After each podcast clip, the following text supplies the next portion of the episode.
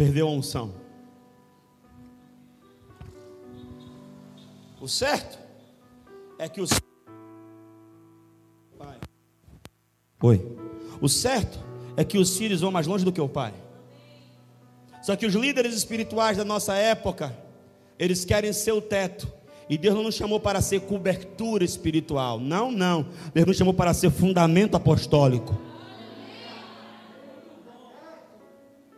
Negócio de, ah, sua cobertura, cobertura é o teto, determina até onde você vai. Eu não estou aqui para dizer que eu sou o teto para ninguém, eu estou aqui para ser o fundamento, para que você vá mais longe, para que você vá mais longe, para que você vá mais longe, para que você vá mais longe. Eu sou instrumento de Deus para que você cresça e chegue até onde Deus desejou que você chegasse. Esse CD de Israel foi sucesso. Saul matou milhares, Davi matou dezenas de milhares. E aí deu ruim.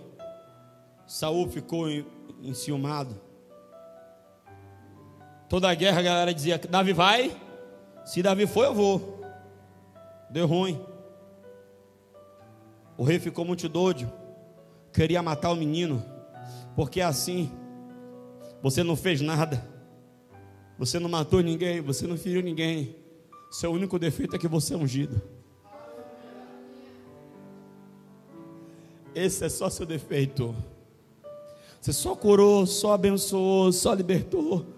Mas o seu problema é que o que você carrega incomoda o inferno.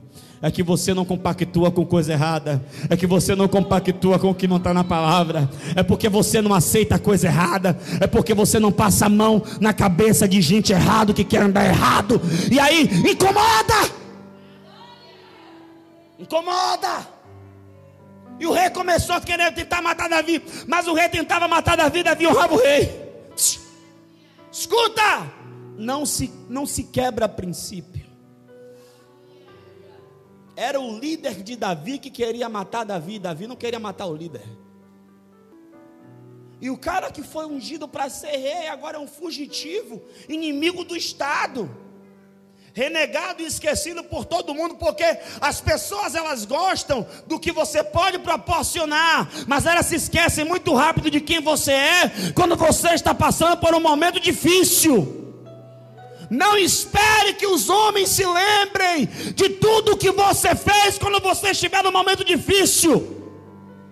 Jesus Cristo abençoou multidões, curou milhares, multiplicou pão para milhares. Ele cuidou dos discípulos três anos e meio. Mas quando o bicho pegou e foi para a cruz, só ficou João.